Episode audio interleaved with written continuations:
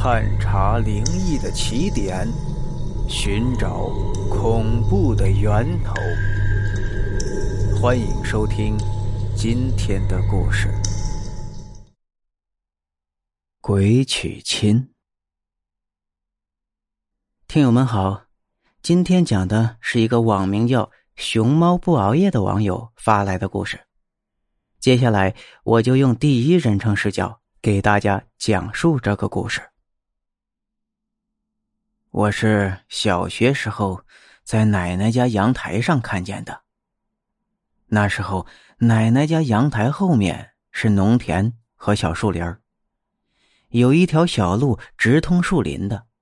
我当时就在阳台上看油菜花，突然。就看见一群穿着红色衣服的人，脸上都是白粉，看不清五官。抬着个轿子，还有唢呐，吹吹打打的，但是就是没有声音。我当时很好奇，就叫奶奶过来一起看。我奶奶过来看了半天。问我说：“什么也没有啊。”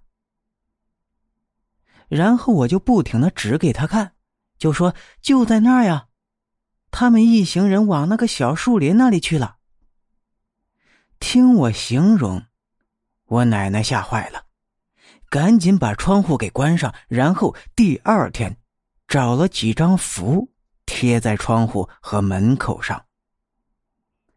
他跟我说。我是见到了鬼娶亲了，得辟邪。这事儿我一直记忆犹新。虽然奶奶家阳台后面早就盖了房了，小树林和田地也都没了，但是这几年偶尔回国去奶奶家，我还是不敢晚上去阳台往外看。我和奶奶聊天，说起这回事的时候，奶奶也说那天我是看见了不干净的东西，还说以后要是遇到了就别声张，鬼娶亲看见了就当没看见，要不然惊动了鬼新娘，是要被抓走的。